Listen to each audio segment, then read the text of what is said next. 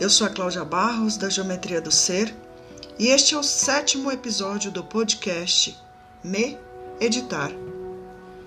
E hoje quero falar sobre a mudança. Não aquela que acontece com o caminhão da graneiro, mas dessa que é uma constante em nossas vidas e que por muitas vezes é a causa do nosso sofrimento, das nossas angústias, das nossas insatisfações e da nossa raiva. Sim, a raiva.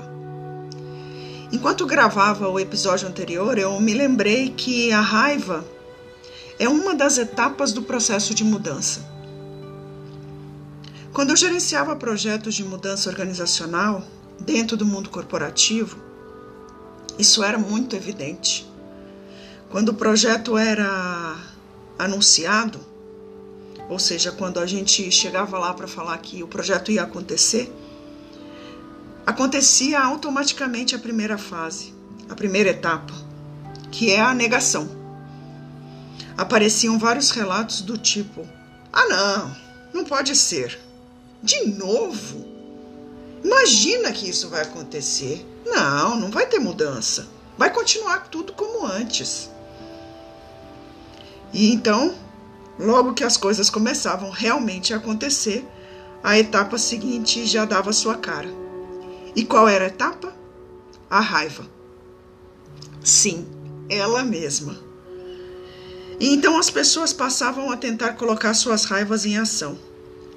Eram boicotes de informação, tentativa de complô contra o projeto e tantas outras demonstrações desse sentimento tão genuíno e tão humano. E então era um trabalho do cão, para a gente poder mobilizar toda aquela raiva que acontecia no coletivo.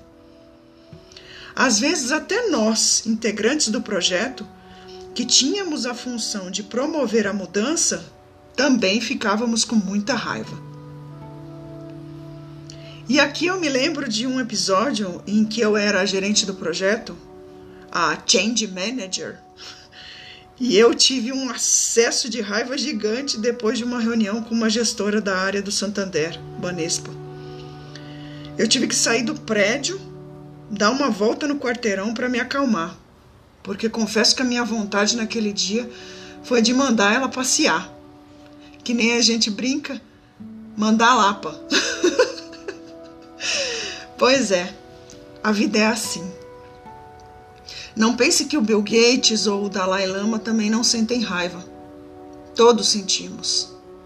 A grande questão é o que fazemos com os nossos sentimentos. E você pode estar curioso pelas outras etapas da mudança, não é mesmo? Mas eu vou ficar por aqui nesse episódio. Afinal, já temos bons elementos para pensar em nossos processos de mudança e buscar o me, me editar a partir deles. Volto a falar no próximo episódio das outras etapas do processo de mudança. Enquanto isso, medite por aí. E se sentirem em parálise ou sofrendo com toda essa medorreia que, que as mudanças provocam na gente, visita meu site www.geometriadoser.com.br e encontre por lá as minhas formas de servir e se você sentir que precisa de ajuda, é só me chamar.